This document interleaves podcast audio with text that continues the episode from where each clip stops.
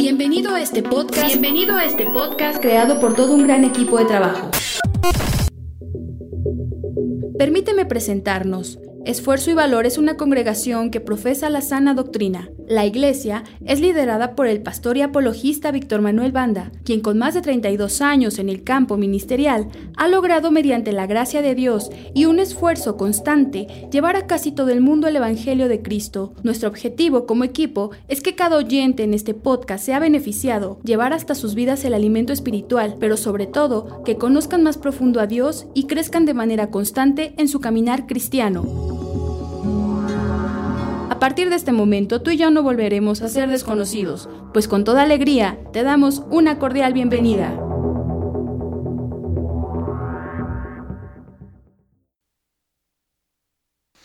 Vamos a abrir las escrituras en el libro de Isaías capítulo 57. Isaías 57 y vamos a leer solo un versículo de Isaías 57. Es el versículo 15. Adelante.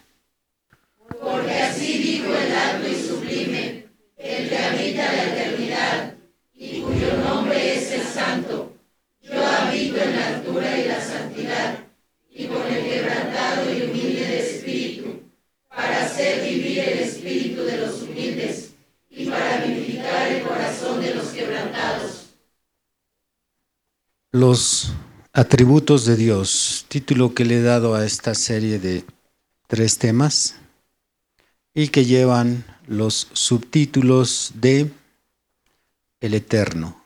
Este es el tema que estudiamos hace ocho días. El segundo, el Santo, que es el tema del día de hoy, y el próximo domingo estaremos estudiando el Inmutable. Podemos dividir los atributos de Dios en dos listas, atributos cualitativos y morales. Los atributos cualitativos son su omnisciencia, su omnipresencia, su eternidad, inmutabilidad, sabiduría, etc. Y en la lista de sus atributos morales, Él se define como justo, misericordioso, benigno, paciente, etc. Hoy estudiaremos un atributo moral de Dios y es su santidad. Él es santo. Y las escrituras nos definen este atributo moral tanto como adjetivo como nombre propio. Como adjetivo tenemos en 1 Samuel 6:20. Y dijeron los de Betsemes, ¿quién podrá estar delante de Jehová el Dios santo? ¿A quién subirá desde nosotros? El Salmo 99:5, exaltada a Jehová nuestro Señor y postrados ante el estrado de sus pies, Él es santo. San Juan 17:11, y ya no estoy en el mundo, palabras del Señor Jesús, mas estos están en el mundo y yo voy a ti, Padre Santo. A los que me has dado, guárdalos en tu nombre para que sean uno así como nosotros. Como nombre propio, algunas de las escrituras son Job 6:10. Sería aún mi consuelo si me asaltase con dolor sin dar más tregua, que yo no he escondido las palabras del santo. 1 Samuel 12:6 Regocíjate y canta, oh moradora de Sión, porque grande es en medio de ti el santo de Israel. Jeremías 51:5 porque Israel y Judá no han enviudado de su Dios, Jehová de los ejércitos, aunque su tierra fue llena de pecado contra el Santo de Israel.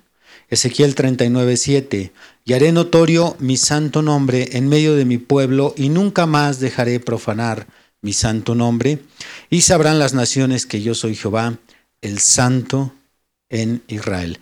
Estas e infinidad de escrituras describen constantemente a Dios como un ser santo, tanto en adjetivo como en nombre propio. La santidad de Dios es el atributo más mencionado en el cristianismo de todos sus atributos. La santidad de Dios es el más mencionado. Se menciona en nuestros cantos, se menciona en nuestros sermones, se predica en nuestros sermones, se menciona mucho en la literatura, se menciona en la publicidad cristiana, está en camisas, cuadros, está en tazas.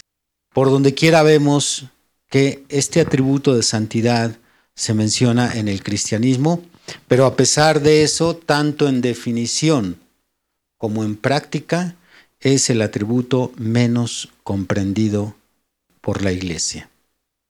Es el atributo de quien más desconoce el cristiano. Donde quiera se habla de él, pero poca comprensión hay en el corazón y la mente del cristiano. A pesar de casi dos mil años de teología gentil, la iglesia cristiana tiene un gran problema de percepción sobre la santidad de Dios. Israel no tiene este problema. Israel no solamente conoce, enseña y publica la santidad de Dios, sino puede percibir la santidad de Dios. Entiéndase por percibir la capacidad de recibir información por medio de los sentidos y las sensaciones externas. Eso es percibir. Es diferente a conocer. Uno conoce con la mente. Uno entiende con la mente. Es diferente a memorizar. Uno retiene la información.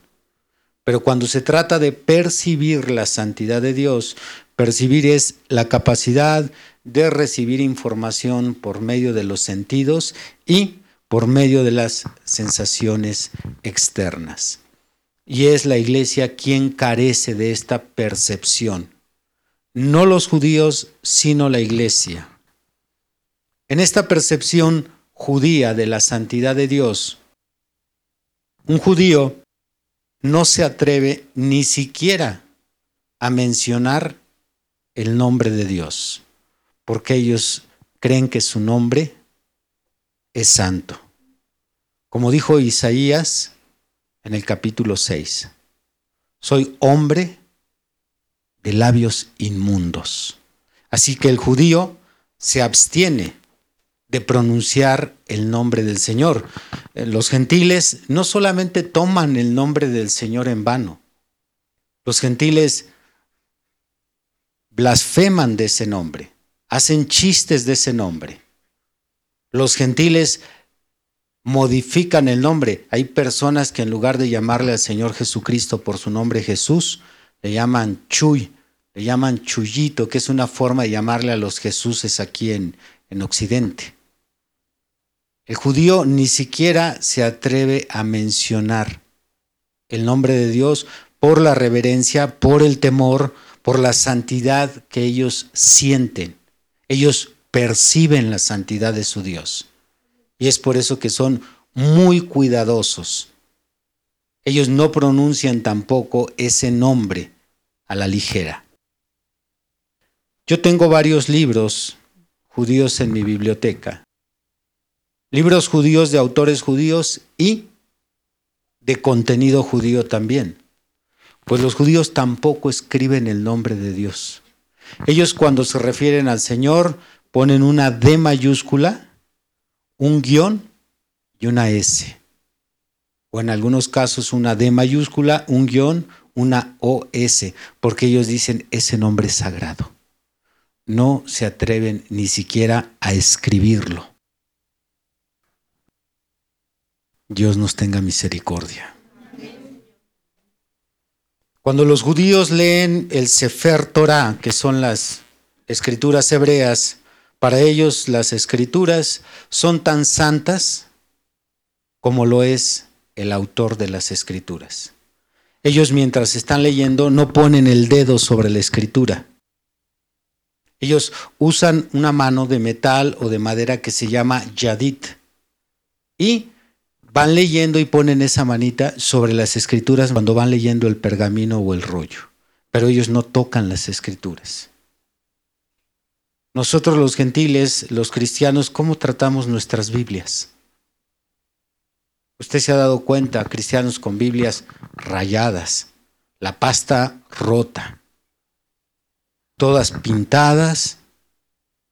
Algunas hermanas meten ahí su Biblia en su bolso, en medio de los cosméticos, en medio de papeles. Algunos usan la Biblia como cartera, ahí guardan recibos, guardan anotaciones, ahí ponen todo.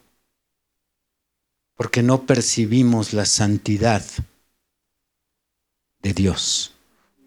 No tenemos la santidad en estima como la tienen los judíos. Ellos guardan sus rollos, lo que equivale a nuestra Biblia, en cajas. Y cuando va el predicador, cuando va a ministrar, lo sacan el rollo de ahí y lo colocan ahí.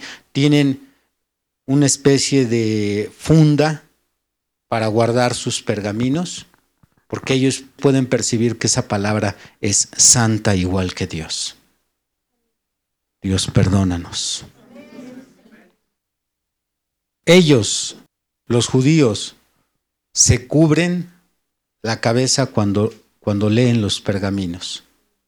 Aquí las hermanas, por más que se les enseña y se les repite que no entren aquí al santuario con su cabello recogido,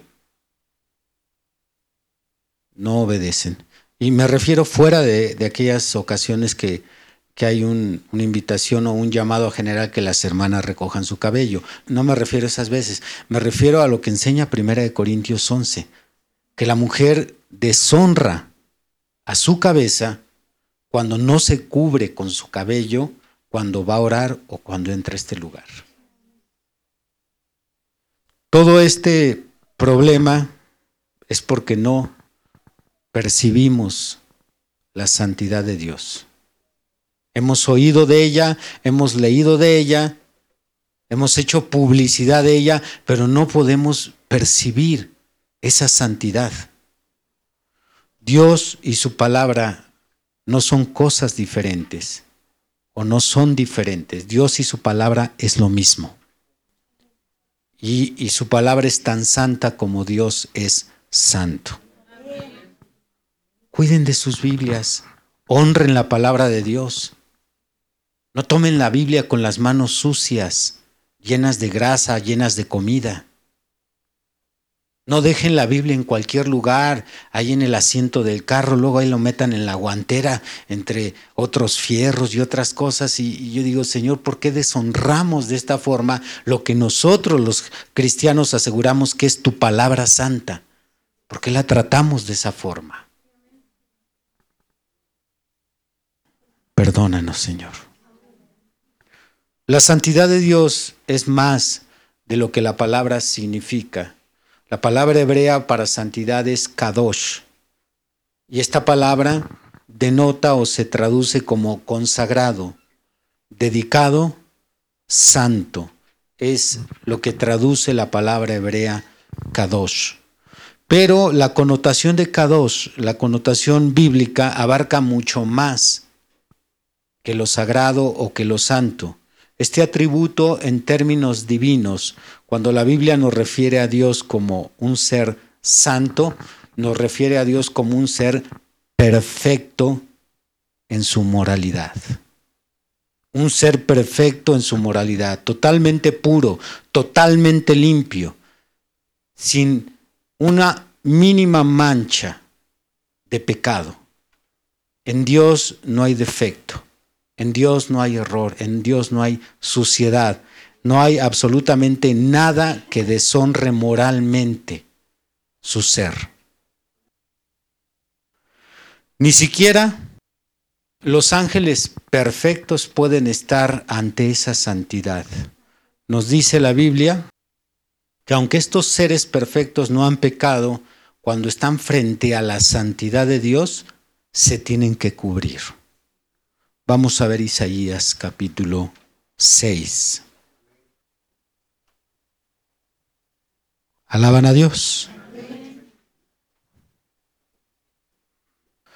Isaías 6 dice del 1 al 4. En el año que murió el rey Usías, vi yo al Señor sentado sobre un trono alto y sublime, y sus faldas llenaban el templo. Qué tremenda visión, hermanos. Dice el verso 2, por encima de él había serafines, cada uno tenía seis alas, con dos cubrían sus rostros, con dos cubrían sus pies y con dos volaban. Y el uno al otro daba voces diciendo, Santo, Santo, Santo, Jehová de los ejércitos, toda la tierra está llena de su gloria. Y los quiciales de las puertas se estremecieron con la voz del que clamaba, y la casa se llenó de humo. Entonces dije, ay de mí que soy muerto, porque siendo hombre inmundo de labios y habitando en medio de pueblo que tiene labios inmundo, han visto mis ojos al rey Jehová de los ejércitos. Creo que no existe ningún sermón que pudiera describir lo que sintió Isaías en esta visión. Pudiéramos hacer algunas comparaciones que serían muy pobres. Yo le decía a, a, los hermanos que tienen un ministerio en esta iglesia, en una junta que tuvimos,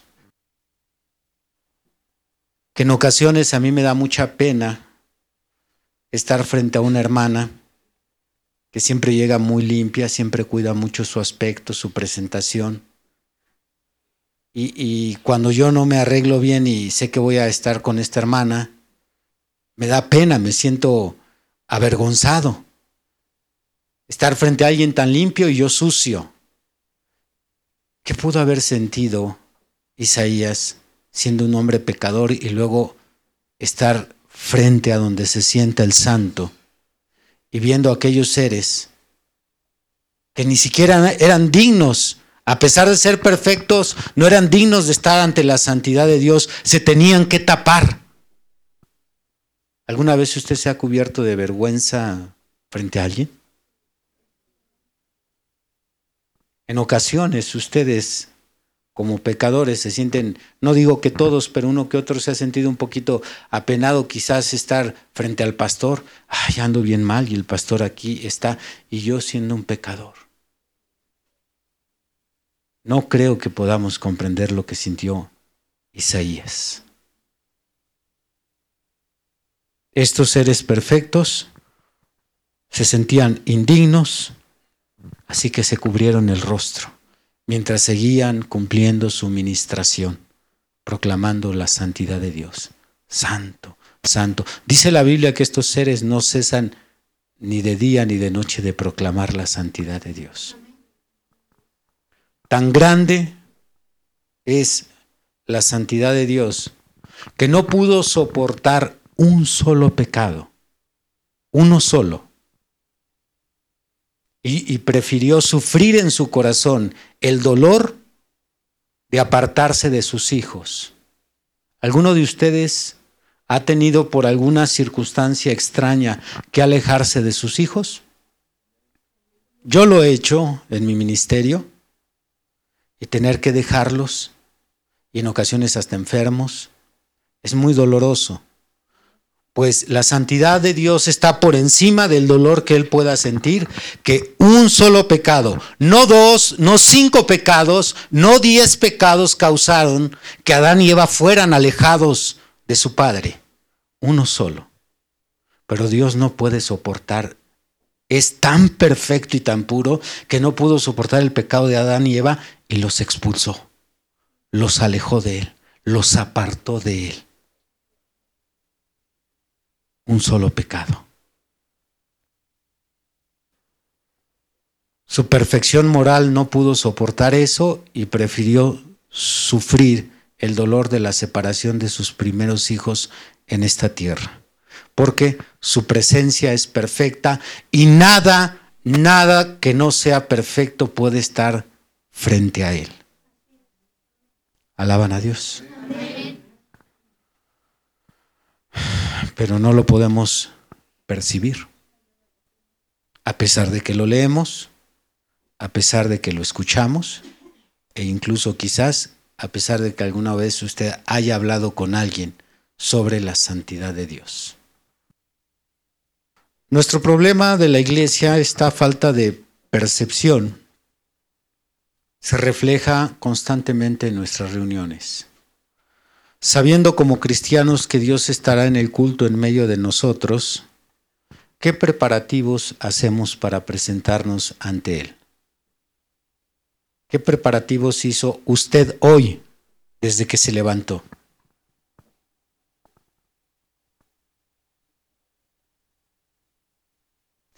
Si usted se va a presentar en algún lugar, dependiendo del lugar son los preparativos que hace. Si usted se va a ir a trabajar, usa su ropa ordinaria. Si usted va a ir a la escuela a hablar con un maestro, quizás se va un poco más presentable que al trabajo. Pero si usted va a ir a una boda, busca su mejor ropa. Ese día se baña, se perfuma. Si usted tuviera una cita con el presidente, no dejaría de verse en el espejo constantemente, revisarse que va a estar bien porque va a hablar con una personalidad muy grande. Pues ¿qué preparativos hicimos hoy para presentarnos ante el santo? Un ser que no tolera el pecado un ser perfecto en su moralidad. Un ser que dijo a Habacuc, muy limpio eres de ojos que no puedes ver el agravio.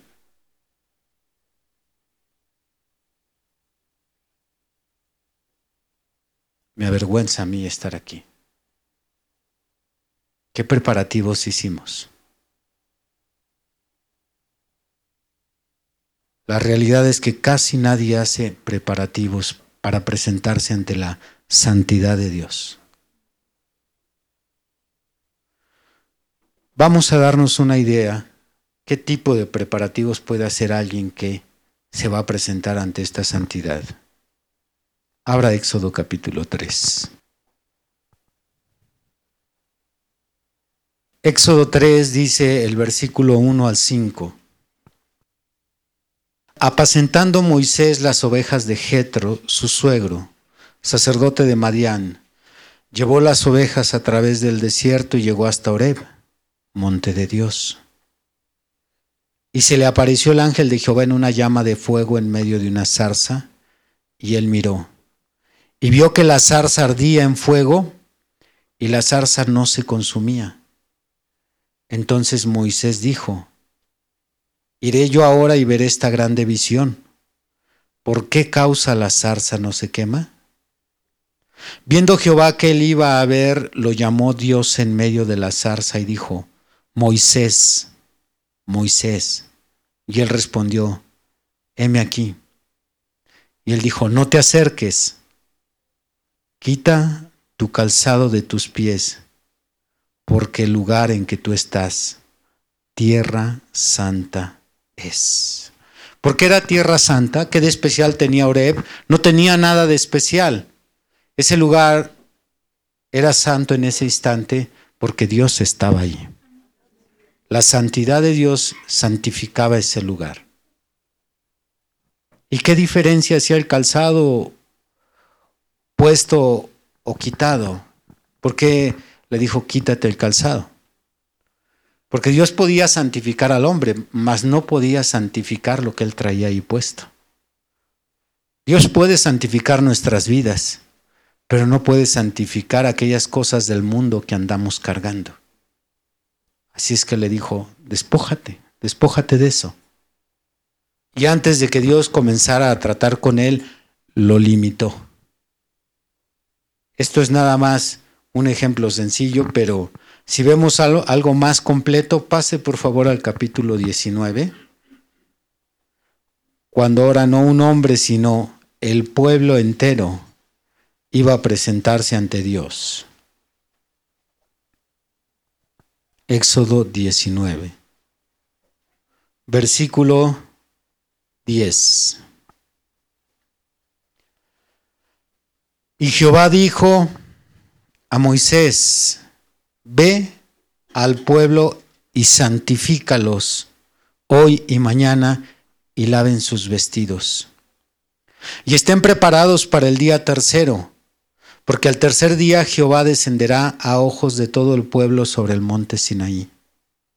Y señalarás término al pueblo en derredor, diciendo, guardaos, no subáis al monte ni toquéis sus límites, cualquiera que tocar el monte de seguro morirá.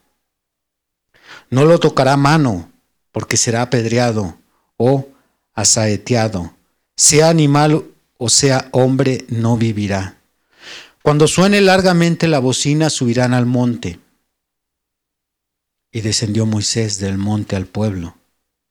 Y santificó al pueblo y lavaron sus vestidos. Y dijo al pueblo, estad preparados para el tercer día, no toquéis mujer.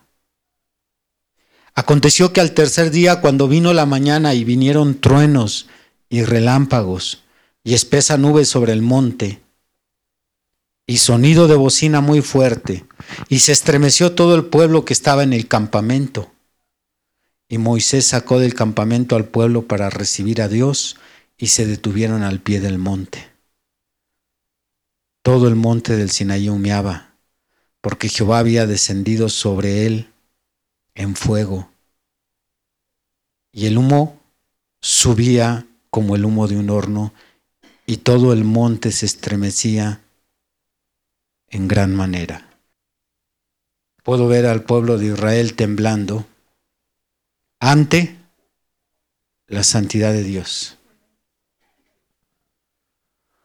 Aún así creo que entendiendo con nuestra mente lo que se nos explica, creo que no en su totalidad podemos entenderlo.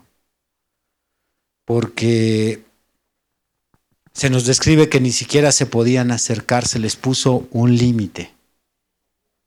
¿Qué es lo que iba a suceder si ellos rebasaban ese límite? Dios iba a percibir su pecado. Por eso era de lejos, no se acerquen. Porque iba a sentir Dios el pecado de aquella gente.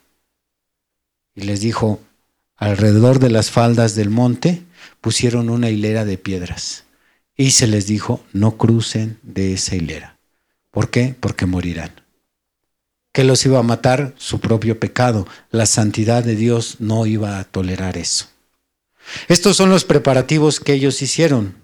Nuevamente, ¿qué preparativos hizo usted hoy para presentarse ante el santo?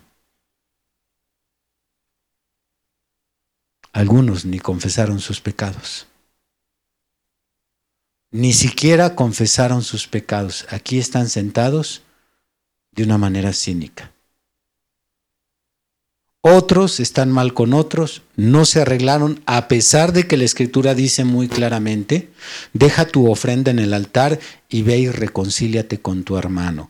Y pues lo dice la escritura, pasan por encima de las escrituras, las pisan y todavía se atreven a presentarse aquí. ¿Qué preparativos hacemos para presentarnos ante la santidad de Dios? Ninguno. Quizás no todos, pero la mayoría no hacen ningún preparativo. Otro caso aparte de lo importante que es venir a la casa de Dios sabiendo que el santo está en medio de nosotros, es ¿Cómo es que aquellos cristianos quieren tomar un ministerio a la ligera? Cuando hermanos y hermanas bajo una emoción quieren, servir al Señor a pesar de que viven en pecado o a pesar de que sus hogares están de cabeza. Todo en desorden. El esposo mal con la esposa, viceversa, los hijos con los padres, y aún así se atreven a pedir la oportunidad de servirle al santo. Yo quiero servir a Dios que es santo. ¿Por qué sucede esto, iglesia? ¿Por qué se atreven a pedir un servicio? ¿O por qué se atreven a presentarse aquí en cualquier condición y aparte todavía pedirle un servicio a Dios? ¿Por qué razón, hermano?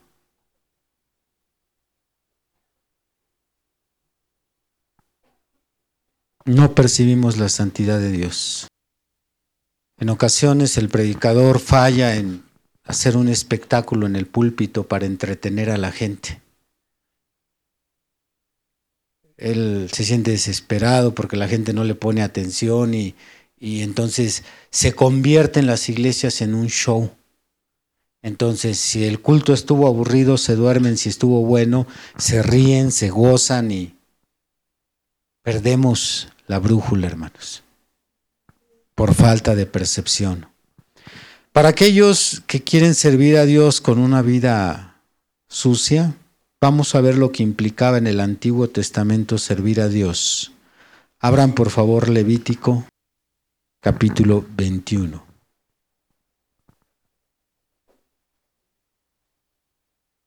Y aunque esta escritura nos habla de la santidad del, del, ministro, también abarcan algunos puntos a otros siervos. Por ejemplo, algunos de estos puntos alcanzaban a los levitas, quienes representan cualquier otro ministerio en la iglesia. Levítico 21 dice en el versículo 1. Jehová dijo a Moisés, habla a los sacerdotes hijos de Aarón y diles que no se contaminen por un muerto en sus pueblos, mas por su pariente cercano, por su madre o por su padre, o por su hijo o por su hermano, o por su hermana virgen, a él cercana, la cual no haya tenido marido, por ella se contaminará. No se contaminará como cualquier hombre de su pueblo, haciéndose inmundo. En aquel tiempo, esto era un no acercarse literal a una persona muerta Hoy en día la aplicación espiritual no solo para el ministro, sino para la iglesia es no te contamines con tu familia. ¿Obedece la iglesia esto? ¿Cuántas veces hemos recibido la enseñanza de no las fiestas, no los convivios, no esto, si es que va a haber pecado ahí? Desgraciadamente la iglesia no está obedeciendo estos términos, porque esto es para el que está sirviendo. No era para el pueblo en general, sino para el que está sirviendo. Continúa el verso 5. No harán tonsura en su cabeza, ni raerán la punta de su barba, ni en su carne harán rasguños, santos serán a su Dios y no profanarán el nombre de su Dios, porque las ofrendas encendidas para Jehová y el pan de su Dios ofrecen, por tanto serán santos. Para el predicador, con mujer ramera o infame, no se casarán, ni con mujer repudiada de su marido, porque el sacerdote es santo a su Dios. Le santificarás por tanto, pues el pan de tu Dios ofrece. Santo será para ti, porque santo soy yo Jehová que os santifico. Y la hija del sacerdote, si comenzare a fornicar, a su padre deshonra, quemada será al fuego. No hubiera podido yo servir en aquel tiempo, hermanos. Bajo estas condiciones, no hubiera podido ser un ministro. Quizás mis hijas, las doncellas que yo tengo, no han fornicado, pero se requería que la vida del que estaba en servicio, su familia también tuviera una reputación intachable. Algunos de ustedes que, que están en servicio y hasta blasfemos tienen Y usted recuerda lo que le pasó a Elí por no reprender a sus hijos. La sentencia fue la muerte para ellos y la muerte para el sacerdote. Vuelvo a aclarar, aunque esto abarca un poco más al ministro, es para todo aquel que quiere servir. Yo he fallado, hermanos, yo los, los he defraudado y he defraudado al Señor. He dejado a cualquier hermano con mal testimonio que tenga parte en el servicio de esta iglesia. No me he dado a la tarea de investigar su vida. No me he dado a la tarea de preguntar cómo está viviendo esa persona. Solamente, hermano, yo quiero servir. ¿En qué? En lo que sea, póngame a mí a servir. Y no, y no investigo y no pregunto cómo están viviendo, qué testimonio está dando, comenzando en su casa y luego con sus vecinos. Porque hay requisitos para el servicio. Alaban a Dios. Lo primero que habría que hacer es poner en orden tu casa, porque dice la Biblia que, aquel que no puede tener, hablando del ministro, quien no puede tener a sus hijos en sujeción, ¿cómo podrá tener la casa de Dios en orden? Si no podemos ni siquiera arreglar nuestros problemas internos, ¿cómo vamos a ayudar a los hijos de Dios con sus problemas que vienen aquí a buscar solución? ¿Alaban al Señor? Yo apreciaría si cualquiera de los que está en servicio ahorita, por la vida desordenada que lleva, quiere renunciar, eso es mucho mejor. A que usted siga sirviendo a Dios en una pésima condición. Deberíamos de avergonzarnos.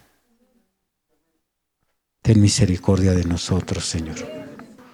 Dice el versículo 10, y el sumo sacerdote entre sus hermanos sobre cuya cabeza fue derramado el aceite de la unción y que fue consagrado para llevar las vestiduras, no descubrirá su cabeza ni rasgará sus vestidos, ni entrará donde hay alguna persona muerta, ni por su padre ni por su madre se contaminará. Ni por su padre ni por su madre se contaminará.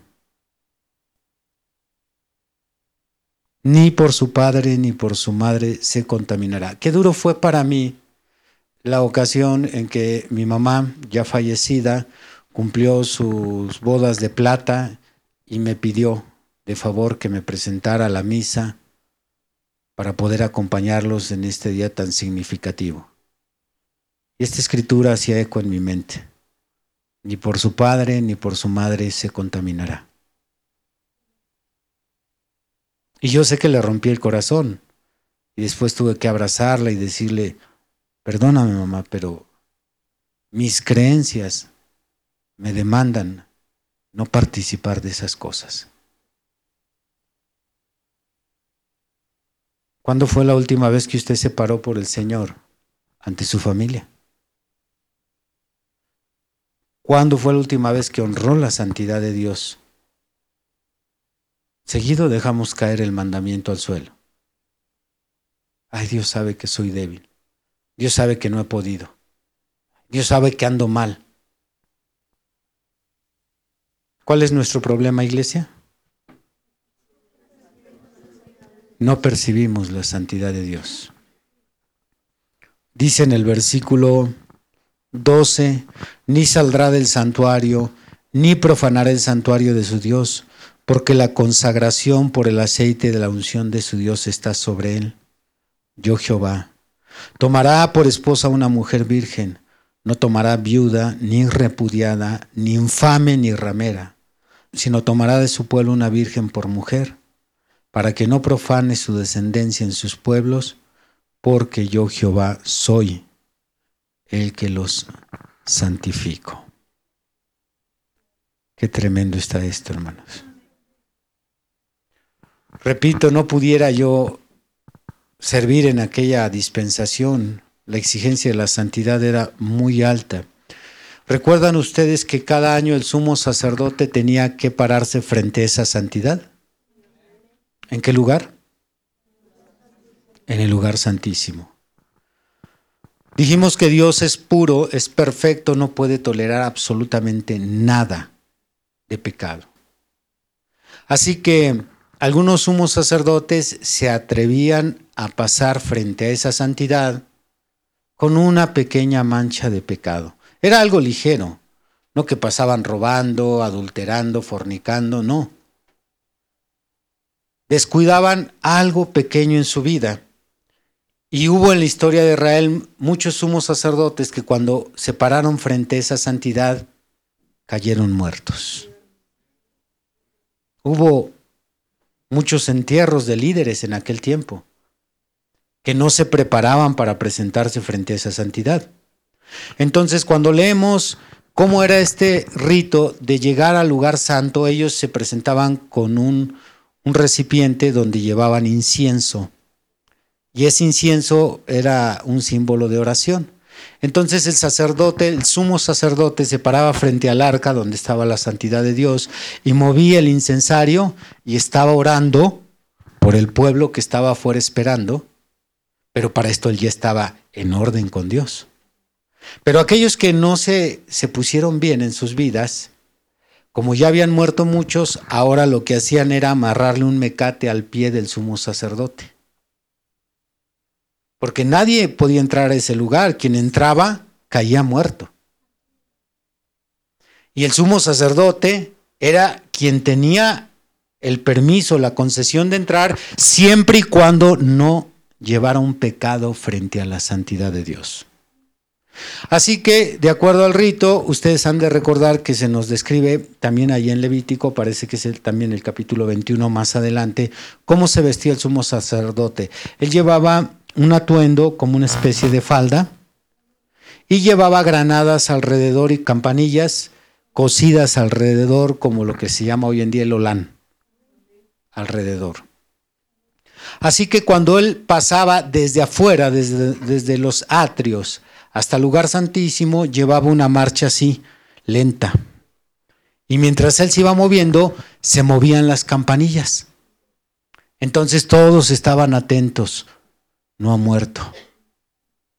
Pasaba el lugar santo, seguían oyéndolas. Llegaba hasta el lugar santísimo. Cuando se dejaban de oír las campanillas es porque ya había caído muerto y desde afuera lo empezaban a jalar y sacaban el cadáver. Si las campanillas se seguían oyendo es porque el sacerdote estaba haciendo esto en el lugar santo, temblando. Porque sabía él que podía caer muerto y aquellos que eran concienzudos revisaban todo. Todo bien con la esposa, todo está bien. Todo bien con los hijos, todo está bien. Le debo dinero a alguien, se revisaban en todo. Era su vida la que estaba en juego. Qué tremendo es esto. Vayamos a Lucas 1. Alaban a Dios. Lucas 1 dice en el versículo 5, hubo en los días de Herodes, rey de Judea, un sacerdote llamado Zacarías, de la clase de Abías. Su mujer era de las hijas de Aarón y se llamaba Elizabeth. Ambos eran justos. ¿Delante de quién? Y andaban irreprensibles en todos los mandamientos y ordenanzas del Señor muy pocos versículos en la Biblia usted va a, encontrar que describan algo como esto. Muy pocos. Tanto Zacarías como Elizabeth eran justos ante Dios e irreprensibles en los mandamientos de Dios. Ahora entiendo en el trasfondo de esta historia por qué Zacarías no cayó muerto. ¿Por qué Zacarías pudo estar frente a otro ángel perfecto, un ser santo también, no tan perfecto como Dios, pero sí sin pecado, y hablar cara a cara con él. Porque era justo y también era irreprensible en los mandamientos del Señor. Alaban a Dios. Hay muchos cristianos, nuevamente, no solo que no perciben, sino ignorantes que dicen, Señor, yo quisiera tener una visión. Señor, yo quisiera ver un ángel. Señor, yo quisiera sentir tu presencia. Como si fuera un juego el tema de la santidad de Dios. Cuando llegamos a sentir su presencia es un regalo inmerecido, más en la condición en que nos encontramos. Señor, abre el entendimiento de tu pueblo. Pudiéramos seguir citando más escrituras, pero creo que estas son suficientes. Y quizás a alguien que no le guste mucho estos temas de, de, santidad, el diablo le pueda traer a su mente la idea de que todo esto fue bajo el antiguo pacto, esto, esto fue en la ley. Pero la gracia no le restó ni una pizca de santidad a Dios. Dios sigue siendo santo como lo fue en aquel tiempo. Efesios 4:30 dice, y no contristéis al Espíritu Santo de Dios, con el cual fuisteis sellados para el día de la redención. Apocalipsis 4:8, esto ya es en la gracia, y los cuatro seres vivientes tenían cada uno seis alas y alrededor y por dentro estaban llenos de ojos y no cesaban día y noche de decir, Santo, Santo, Santo es el Señor Dios Todopoderoso, el que era, el que es y el que ha de venir. Al analizar entonces la santidad de Dios, nos preguntamos, yo me pregunto, ¿cómo es posible que un Dios santo, como el que nos describe la Biblia, puede estar tolerándonos a todos nosotros en esta tarde aquí?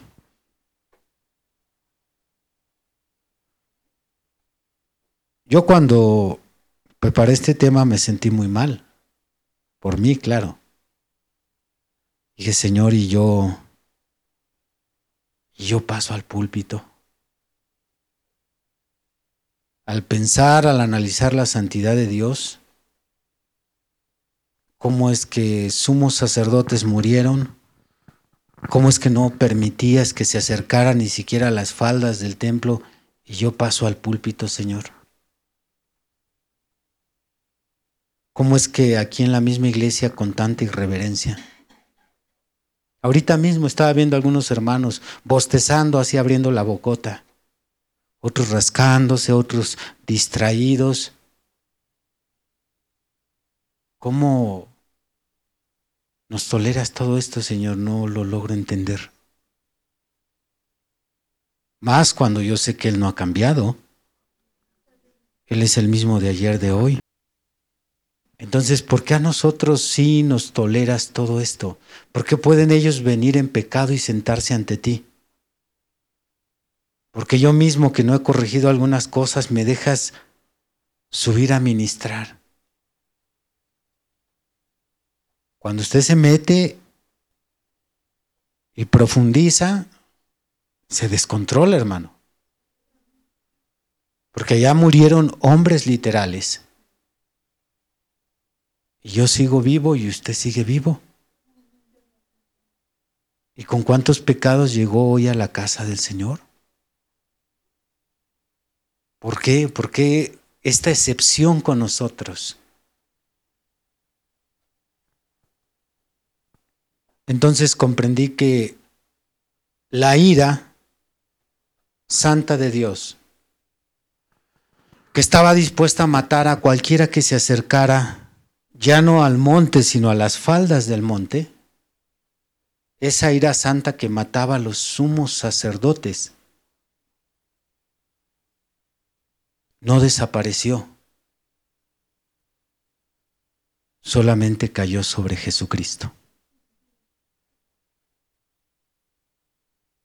Jesucristo vino a funcionar como una especie de pararrayos.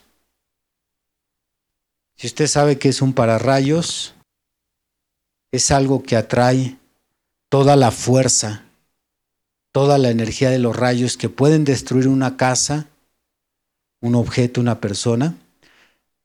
Aquí en México no son frecuentes porque no lidiamos con tormentas, pero en Estados Unidos la mayoría de casas tiene pararrayos. Estos se ponen en la cima de la casa y cuando las tormentas descargan rayos, el rayo cae sobre el pararrayos, porque este tiene una antena que va hasta el piso y va muy enterrada, como científicamente se sabe que los rayos no suben, sino salen del piso. Entonces el, pararrayos atrae todos los relámpagos que caen, los jala él. Eso es lo que hizo el Señor Jesús cuando fue colgado en la cruz. Toda la ira de Dios santa que castigaría al pecado y al pecador cayó en la cruz del Calvario sobre aquel cuerpo débil de 33 años. Por eso tiene sentido mucho eh, la descripción de la crucifixión y, por cierto, muy bien escenificada por Mel Gibson.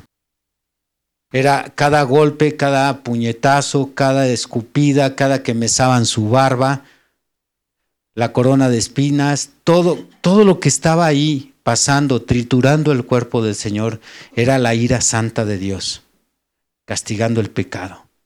Dios desahogándose. Eh, Dios tiene los mismos sentimientos que usted y yo.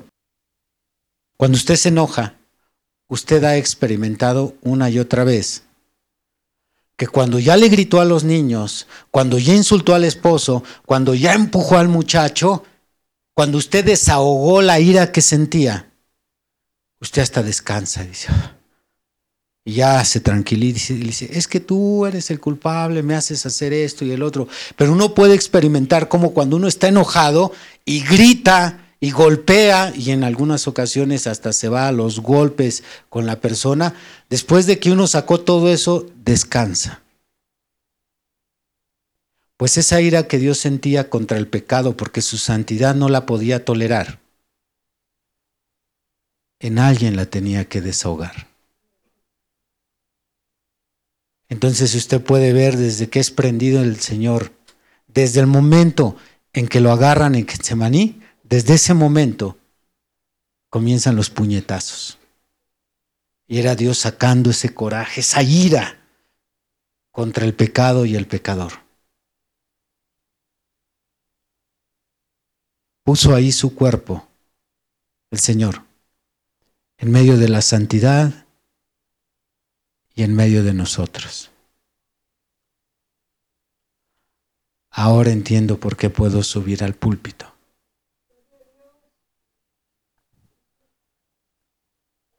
porque el cuerpo del Señor Jesucristo nos esconde de la ira de Dios.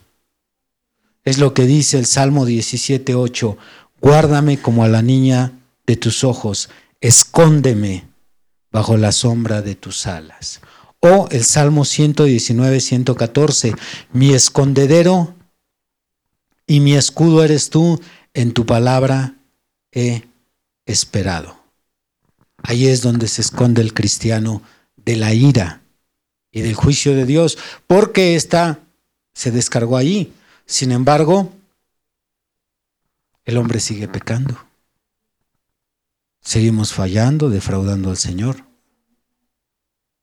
Bueno, ahí está ahorita en el santuario. En aquel lugar dice Hebreos capítulo 5, donde Jesucristo entró está todavía el cuerpo molido del Señor Jesús, porque dice Hebreos 9 que no entró con sangre ajena, sino que entró con su propia sangre, intercediendo. Dice Romanos 8, con gemidos indecibles. Está el Señor Jesucristo con sus manos levantadas. Padre, perdónalos.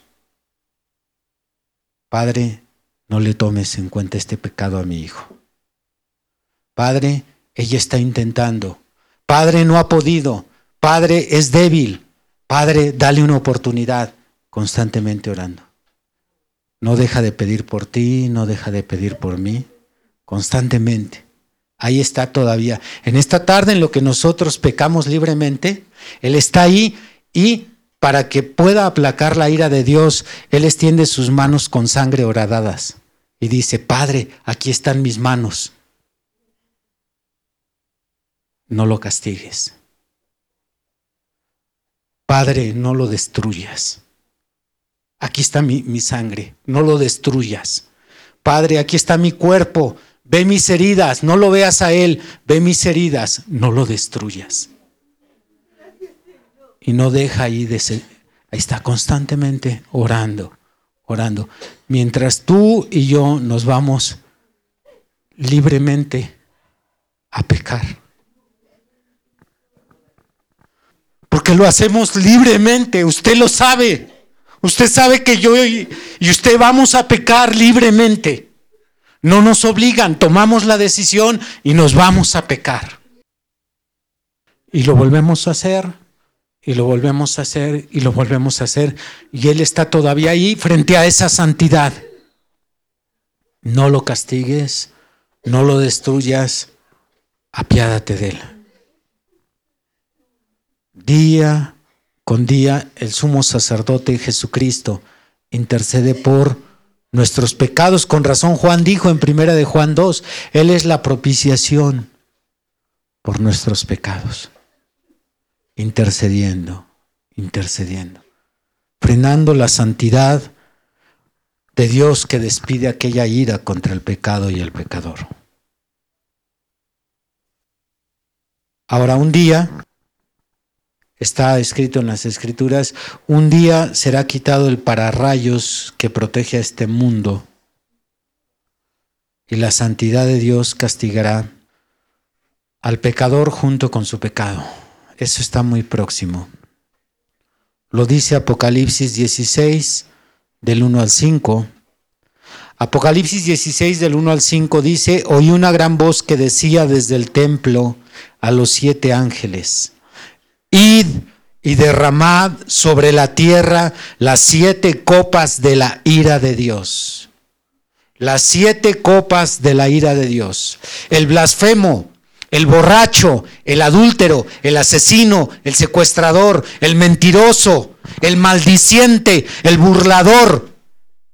Cada uno de ellos será castigado por su pecado, porque la santidad de Dios no puede tolerar el pecado. Y esto está en camino. Siete copas de ira serán derramadas sobre esta tierra.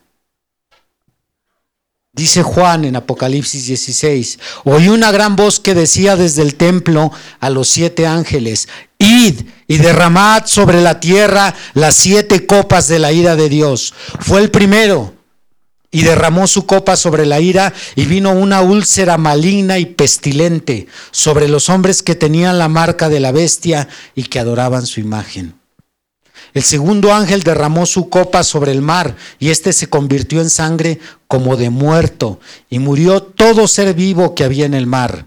El tercer ángel derramó su copa sobre los ríos y sobre las fuentes de las aguas y se convirtieron en sangre. Y oí al ángel de las aguas que decía, justo eres tú, oh Señor, el que eres y que eras el santo, porque has juzgado estas cosas. La tierra no se puede quedar sin castigo. El pecador puede seguir en sus bailes, en sus fiestas, sus diversiones, pero su castigo está muy cercano. Dios no puede pasar por alto el pecado porque sería dejar caer su santidad y eso no va a pasar. Será castigado el pecador junto con su pecado. Y cuando esto suceda, ¿en qué condición estaremos los cristianos? ¿Estaremos ya libres de pecado? ¿Habremos vencido nuestros pecados que, que nos conquistan? Aquellos que viven esclavos de su pecado. ¿Habrás sido ya libre de, tu concupiscencia? ¿De tus gustos? La Biblia nos anticipa un grupo de gente que será perdonada para el tiempo en que el pararrayo sea quitado de esta tierra. Y se nos dan las características de estas personas. Leyendo sobre ellos nos vamos a dar cuenta si nosotros estaremos dentro del grupo que serán castigados o seremos librados de la ira de Dios. Abra Ezequiel, por favor, capítulo 9. Dice Ezequiel, capítulo 9. Clamó en mis oídos una gran voz diciendo, los verdugos de la ciudad han llegado. Y cada uno trae en su mano su instrumento para destruir. Ya aquí seis varones venían del camino de la puerta de arriba, que mira hacia el norte, y cada uno traía en su mano su instrumento para destruir. Y entre ellos había un varón vestido de lino, el cual traía a su cintura un tintero de escribano. Y entrados, se pararon junto al altar de bronce. Y la gloria de Dios de Israel se elevó de encima del querubín, el que leímos en Isaías 6. Y la gloria del Dios de Israel se elevó encima del querubín, sobre el cual había estado al umbral de la casa, y llamó Jehová al varón vestido de lino que tenía a su cintura el tintero de escribano. Y le dijo Jehová, pasa por en medio de la ciudad, por en medio de Jerusalén, y ponles una señal en la frente a los hombres que gimen y claman a causa de todas las abominaciones que se hacen en medio de ella. Y a otros dijo, oyéndolo yo, pasad por la ciudad en pos de él y matad. No perdone vuestro ojo, ni tengáis misericordia, matad a viejos, jóvenes, vírgenes, niños y mujeres, hasta que no quede ninguno. Pero a todo aquel sobre el cual hubiera señal no os acercaréis, y comenzaréis por mi santuario, por su casa. Comenzaron pues desde los varones, ancianos que estaban delante del templo. Y les dijo, contaminad la casa y llenad los atrios de muertos, salid. Y salieron y mataron en la ciudad. Aconteció que cuando ellos iban matando, quedé yo solo, me postré sobre mi rostro y clamé, y dije, ah, Señor Jehová, destruirás a todo el remanente de Israel, derramando tu furor sobre Jerusalén.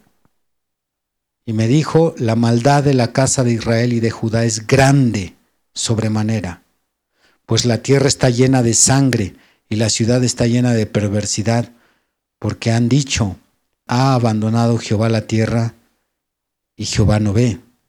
Así pues haré yo, mi ojo no perdonará, ni tendré misericordia.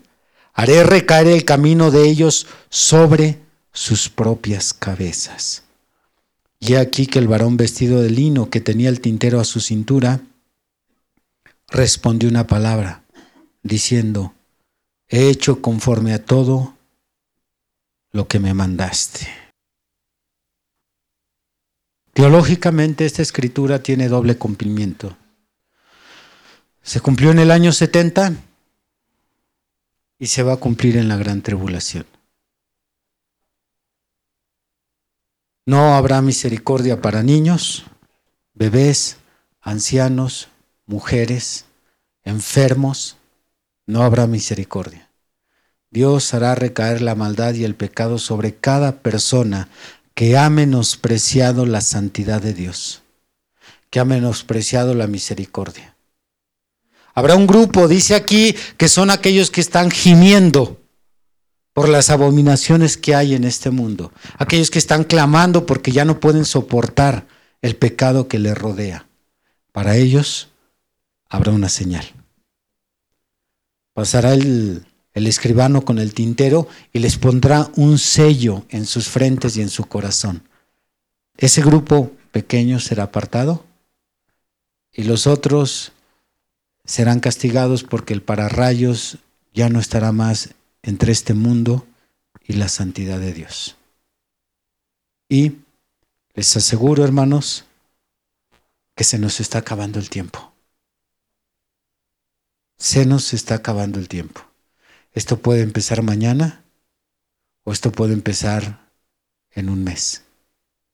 Pero nos acercamos al momento en que el tiempo de la misericordia se acabó y la santidad de Dios va a castigar al pecado junto con el pecador. Pónganse de pie.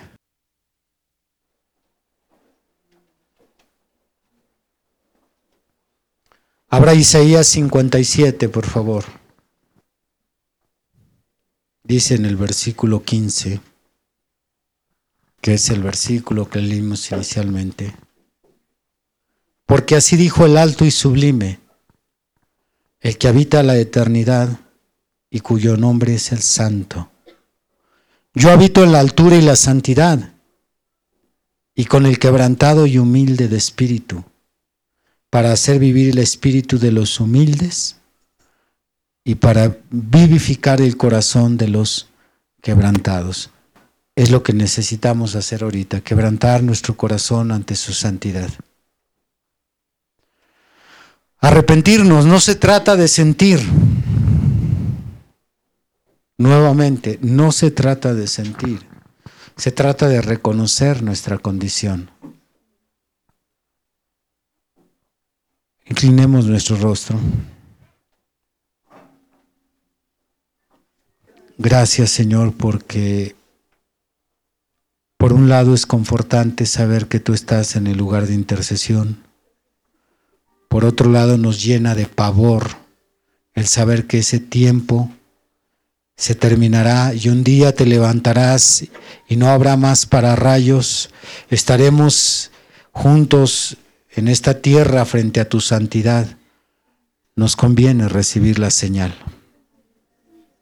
Nos conviene recibir esa, esa señal del escribano que es el bautismo del Espíritu Santo sobre nuestras vidas. Señor, una vez más, cualquiera de tus hijos e hijas que esté caído el día de hoy, que se esté hundiendo en el lodo, toca su corazón duro de piedra para que se arrepienta y levántalo nuevamente. En base a su arrepentimiento, levántalo, Señor. En base a su dolor y a su pesar por la vida que lleva, levántalo. Vuélvete a encontrar el día de hoy con Él, Señor. Aquellos que están jugando iglesia, Señor, no entienden que su castigo será más duro que para el pecador. Señor, también constriñe sus corazones. Señor, aquellos que se han estado esforzando por vivir cada mandamiento, manténlos en esa posición, sosténlos con tu mano Sabemos que el tiempo de la recompensa por el esfuerzo que hacemos por santificarnos, ese tiempo para recompensarnos también está cerca, Señor. Señor, aquellos que estamos en servicio, que estamos haciendo algo por tus hijos, si estamos mal, que nos avergoncemos, Señor. No podemos estar ministrando un Dios santo en suciedad. Ten misericordia. Sácanos de esta condición. No queremos dejar nuestro servicio, más bien queremos santificar nuestras vidas, Señor. Sácanos de esta condición, por favor. Señor, no pases de largo. Levanta esta iglesia, Señor. Que la próxima vez que nos presentemos ante ti hagamos preparativos para pararnos ante el Dios Santo. Que la próxima vez que vengamos a tu casa, Señor, nos hayamos arreglado con aquellos que estamos mal. Que la próxima vez que estemos aquí hayamos confesado bajo la sangre de Cristo nuestros crímenes y delitos, Señor. Ayúdanos, Señor. Gracias por hablarnos el día de hoy. A ti te damos la gloria y la alabanza. En el santo y precioso nombre de Jesucristo. Amén. Has escuchado el día de hoy una predicación del ministro Víctor Manuel Banda. Vaya mensaje, ¿verdad? Agradecemos tu compañía en este episodio. No olvides compartir con tus amigos esta bendición. Además podrás escuchar predicaciones exclusivas en nuestra cuenta de Patreon, donde nos encuentras como Esfuerzo y Valor. También podrás revisar mucho de nuestro material en las redes sociales, donde nos encontramos como Esfuerzo y Valor. Por supuesto, síguenos en esta plataforma y no te pierdas de más contenido. Nos volvemos a escuchar pronto. Hasta luego.